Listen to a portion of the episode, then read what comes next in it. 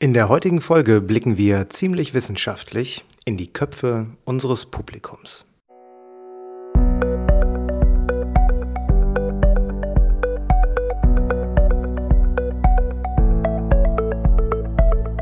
Willst du mehr Erfolg als Zauberkünstler haben?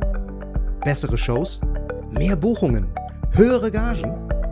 Dann ist der Trickverrat Podcast genau das Richtige für dich. Albin Zinecker und Ingo Brehm von den Zaubertricksern verraten dir hier jede Menge Tipps und Tricks, wie du deine Zauberei erfolgreicher machst. Du findest uns im Internet unter www.trickverrat.de. Hallo zusammen, hier ist der Albin von den Zaubertricksern. Herzlich willkommen zu einer neuen Folge unseres Trickverrat Podcasts. Schön, dass ihr wieder dabei seid. Wir haben in der heutigen Folge etwas Besonderes für euch, denn wir möchten über etwas berichten, das uns in den letzten Wochen sehr beeindruckt hat. Vielleicht habt ihr es mitbekommen, das US-Fachmagazin Magic, das Magic Magazine wurde eingestellt. Stan Allen, der Herausgeber, der hat nach 25 Jahren und über 300 Heften seines Magazins die letzte Ausgabe herausgebracht und die liegt hier auch gerade vor mir unter dem Titel, unter dem Namen The Final Issue gab es das 301. und damit aber auch das letzte Magic Magazine. Das konnte man auf der Internetseite des Magic Magazine bestellen, selbst wenn man zu diesem Zeitpunkt noch kein Abonnent war. Ja, und wie gesagt, diese Zeitschrift äh, liegt hier vor mir. Es ist ein ziemlich dicker Wälzer mit ganz, ganz vielen spannenden Kolumnen. Und in den letzten äh, Tagen, seit wir die haben, Ingo hat die auch, haben wir insbesondere einen Bericht äh, ziemlich faszinierend gefunden und über den möchten wir heute berichten. Ganz unabhängig von diesem Bericht, um den es heute gehen wird, können wir euch das Final Issue des Magic Magazine nur wirklich ans Herz legen. Ihr könnt es auf der Internetseite, wie gesagt, noch bestellen und ähm, es lohnt sich absolut. Da sind Kolumnen drin, wirklich von den größten Köpfen unserer Zunft. Es ist zum ersten Mal in der Geschichte eines Zauberfachmagazins, dass David Copperfield eine Kolumne geschrieben hat. Ein absolut lesenswerter Artikel. Und ähm, also ist insgesamt sehr hochwertig gemacht, Berichte von absoluten Topstars. Und ähm, deswegen ist das auch fast schon der wichtigste Tipp dieser Podcast-Folge. Besorgt euch, wenn ihr irgendwie könnt, die letzte Ausgabe Nummer 301 des Magic Magazines. Gut, in der heutigen Folge wollen wir, wie gesagt, auf einen besonderen Bericht in diesem Magazin eingehen, der Ingo und mich wirklich schwer beeindruckt hat. Joshua Jay, der dürfte von äh, den meisten von euch dürfte ein Begriff sein, hat wesentliche Erkenntnisse einer Studie veröffentlicht, die Magic by the Numbers heißt. Um es kurz und knapp zu sagen, in dieser Studie erfahren wir, was unser Publikum wirklich über Zauberkunst denkt. Das ist der absolute Hammer. Ähm, und es ist viel Unerwartetes auch drin. Äh, Joshua Jay hat diese Studie gemeinsam mit dem US-amerikanischen äh, Psychologie-Professor, beziehungsweise eine Professorin ist es, Dr. Lisa Grimm erstellt. Und äh, Dr. Grimm forscht und unterrichtet am College of New Jersey. Psychologie und äh, Verhaltensmuster sind Dinge, die sie erforscht und untersucht. Und in dieser Studie werden Fragen beantwortet, repräsentativ beantwortet, wie zum Beispiel, wie wichtig ist unserem Publikum das Trickgeheimnis? Oder was macht starke Magie fürs Publikum aus? Oder ist unser Publikum wirklich immer so getäuscht, wie wir es uns wünschen oder wie wir vielleicht glauben und so weiter und so fort? Die Studie wurde mit über 500 Teilnehmern durchgeführt. Darunter waren nicht nur US-Amerikaner. Das war nämlich so meine erste Befürchtung, als ich es gelesen habe, dass es vielleicht eine sehr auf den amerikanischen Markt und auf den amerikanischen Geschmack abgestellte Studie ist. Das ist aber nicht so. Es waren noch über 50 Europäer und Asiaten dabei.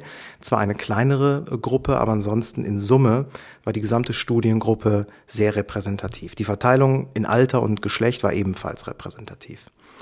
In diesem Artikel beschreibt äh, Joshua noch viel, viel detaillierter, warum die Studienergebnisse wirklich repräsentativ sind. Wenn ihr euch das durchlest, kriegt ihr ein gutes Gefühl dafür, dass das Ganze Hand und Fuß hat und nicht nur ein Interview mit fünf zauberbegeisterten Menschen war und äh, daraus wurden dann äh, Forschungsergebnisse abgeleitet. Nein, das war wirklich eine fundierte Studie, die äh, da gemeinsam mit einem ganzen Forscherteam erstellt wurde. Ich möchte euch heute in dieser Folge allerdings äh, weniger etwas über die Studie und die Methodik erzählen, als vielmehr von den Ergebnissen, die in, das, in dieser Studie drin stecken. Und ähm, ja, vielleicht zwei, drei besondere Ergebnisse, die nämlich unsere vermeintlichen Wahrheiten, die wir als Zauberer so kennen und ähm, von denen wir denken, dass unser Publikum so auch über uns denkt, die werden ziemlich in Frage gestellt. Das finde ich wahnsinnig spannend und das möchte ich gerne, das möchten wir gerne hier teilen. Äh, es gibt ein paar ganz simple Erkenntnisse, die auch abgefragt wurden. Das sind so sehr praktische Werte und die bestätigen durchaus die Meinung, die wir Zauberer auch über das Zaubern haben, nämlich zum Beispiel, dass Frauen Zauberkunst grundsätzlich mehr mögen als Männer. Oder äh, solche Dinge wie, dass die meistgedachte äh, Spielkarte eine rote 3 ist, die Herz 3. Das sind, ähm, zumindest in den USA ist das so. Ähm, das sind so ein paar Erkenntnisse, die sind ganz spannend, aber die sind noch nicht so richtig revolutionär. Revolutionär wird es bei anderen ähm, Erkenntnissen. Zum Beispiel, wenn Laienzuschauer eine magische Performance sehen, dann steigt die Wertschätzung für diese Performance, je mehr der Vorführende im Vorfeld gelobt wird. Und das um sage und schreibe 52 Prozent.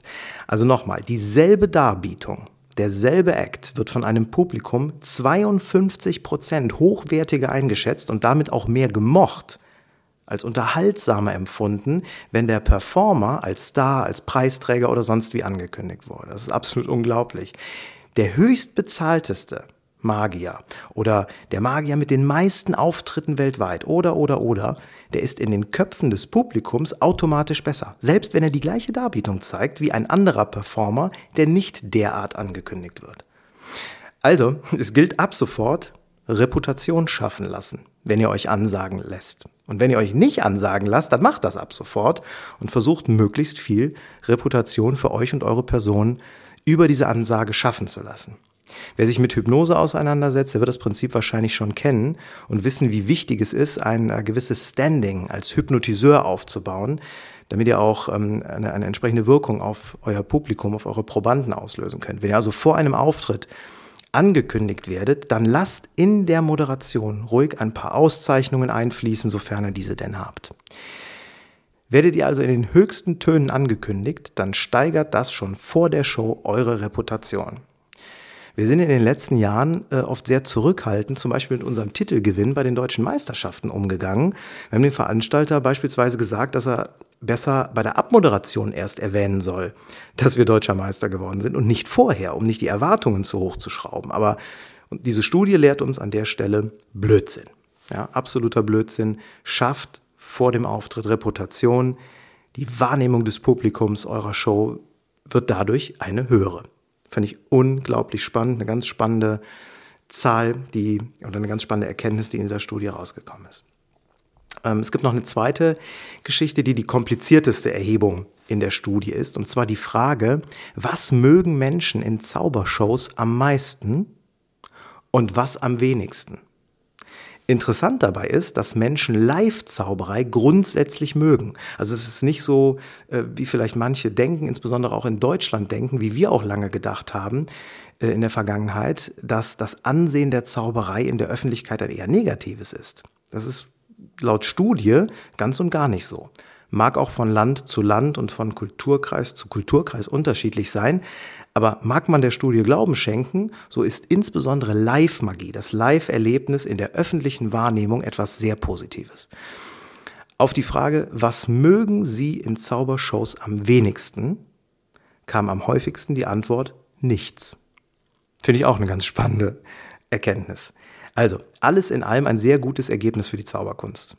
Die Studienteilnehmer wurden auch gefragt, was sie in Zaubershows am meisten mögen. Und jetzt ein paar äh, Zahlen tatsächlich, die ich hier so eins zu eins ablese. 17 Prozent antworteten auf die Frage, was sie in Zaubershows am meisten mögen, verblüfft zu werden. 14 Prozent mögen das Rätsel, also das Geheimnis, das Trickgeheimnis. 12 Prozent gefällt, wenn sie nicht wissen, wie es gemacht wird. Und 10 Prozent, die wollen unbedingt herausfinden, wie die Effekte gemacht werden. Das ist für uns, ich habe mit Ingo da auch schon oft drüber diskutiert, für uns und auch für Joshua Jay das erstaunlichste Ergebnis ist, dass 25 Prozent der Befragten, und das ist die größte Nennung, die es in der Studie gab zu dieser Frage, es lieben, überrascht zu werden. Sie wollen nicht wissen, was als nächstes passiert. Und das hat uns echt umgehauen. Stellt euch selbst mal die Frage, was die Effekte die ihr im Repertoire habt, im Publikum auslösen. Die lösen Verblüffung aus, die lösen vielleicht den Wunsch aus, das Rätsel zu lösen, kann alles sein. Aber die Frage ist, wie viele eurer Effekte in eurem Repertoire lösen wirklich Überraschung aus? Also überraschen das Publikum wirklich. Weil ihr zum Beispiel etwas präsentiert, womit eure, euer Publikum nicht rechnet. Das ist eine ganz spannende Frage. Ähm, Joshua stellt in der Studie auch fest, dass, oder in diesem Bericht vielmehr, dass eine unerwartete Wendung in eurem Effekt oder in eurem Plot genau diesen Wunsch nach Überraschung im Publikum befriedigt. Wenn ihr also zum Beispiel ein Kartenspiel plötzlich an die Decke werft und die gewählte Karte des Zuschauers bleibt an der Decke kleben, das überrascht. Oder ein Objekt erscheint plötzlich und unerwartet, das überrascht auch. Das alles löst Überraschung aus. Spannend äh, finde ich auch die These von Joshua Jay, dass viele der alten Klassiker keine überraschenden Momente haben. Zumindest keine unerwarteten Momente fürs Publikum. Das Ringspiel beispielsweise, Münzen durch den Tisch schlagen oder ähnliche Dinge. Das sind alles großartige Klassiker, die man auch kennen sollte, die man auch studiert haben sollte.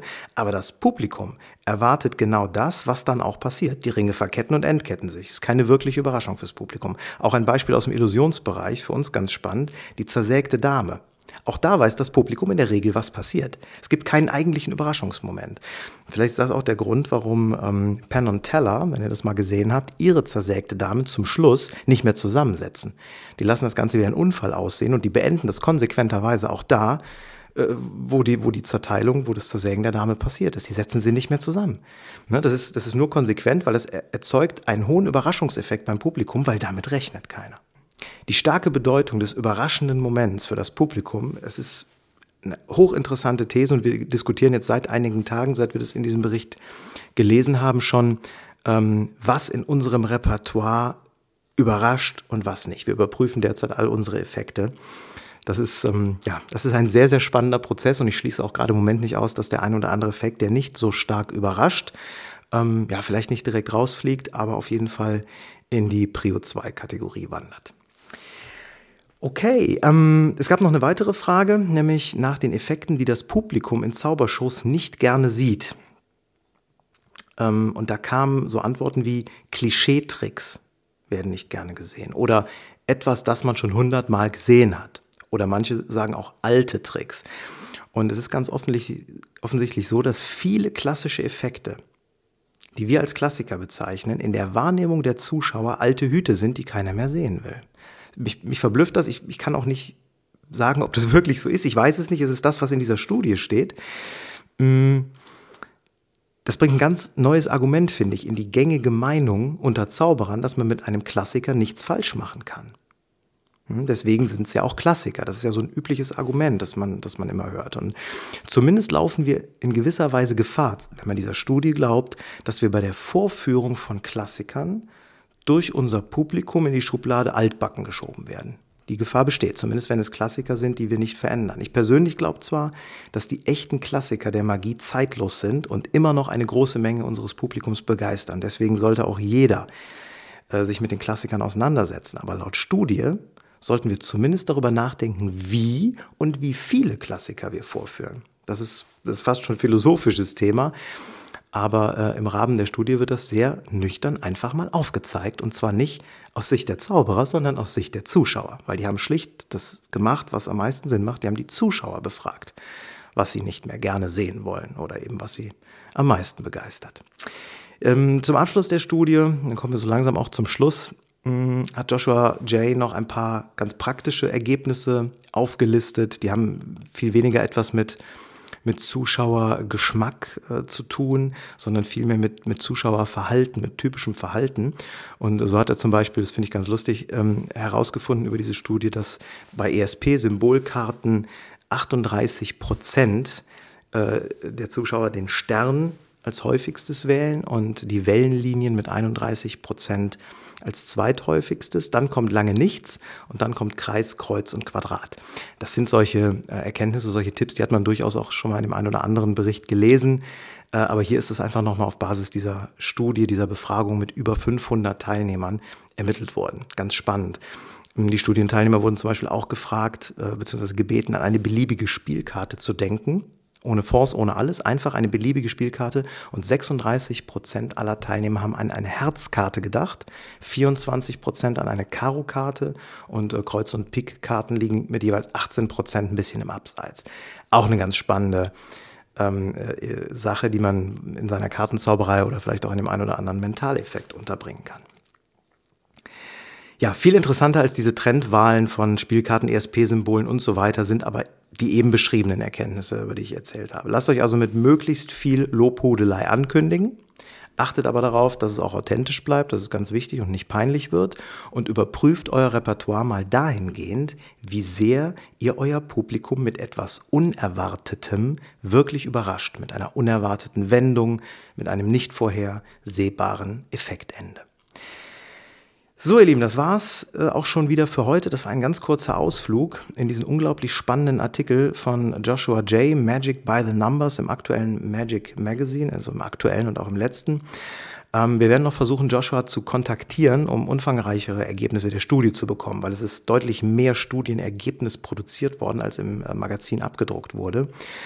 Ihr solltet aber auf jeden Fall versuchen, dieses Magazin zu bekommen. Nicht nur wegen dieses Artikels, sondern, wie ich einleitend gesagt habe, auch schon wegen der Gesamtqualität. Das ist wirklich ähm, ganz großartig.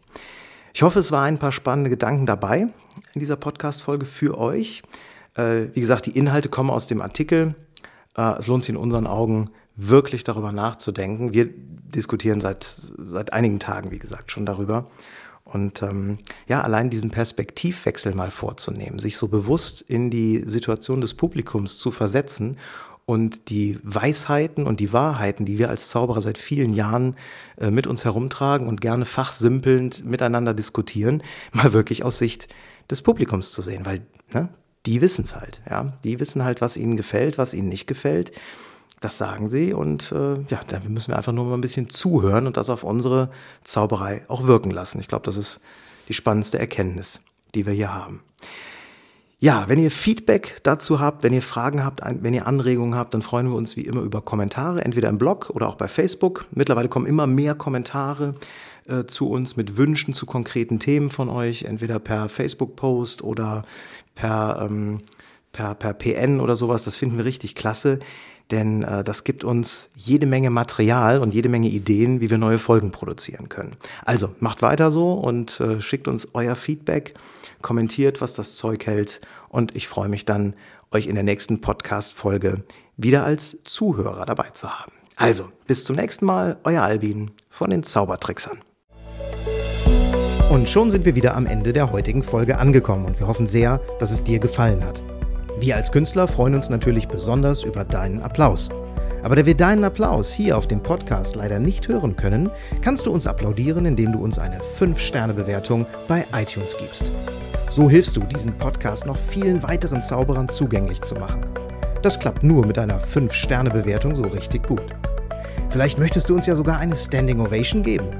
Dann wäre es klasse, wenn du eine Rezension schreibst oder auf unserem Blog oder unserer Facebook-Seite einen Kommentar hinterlässt. Welche Themen interessieren dich? Worüber sollen wir sprechen? Teil uns einfach deine Wünsche mit und mach den Trickverrat-Podcast zu deiner persönlichen Erfolgstrickkiste. Besuch uns im Internet unter www.trickverrat.de. Bis zum nächsten Mal, deine Zaubertrickser.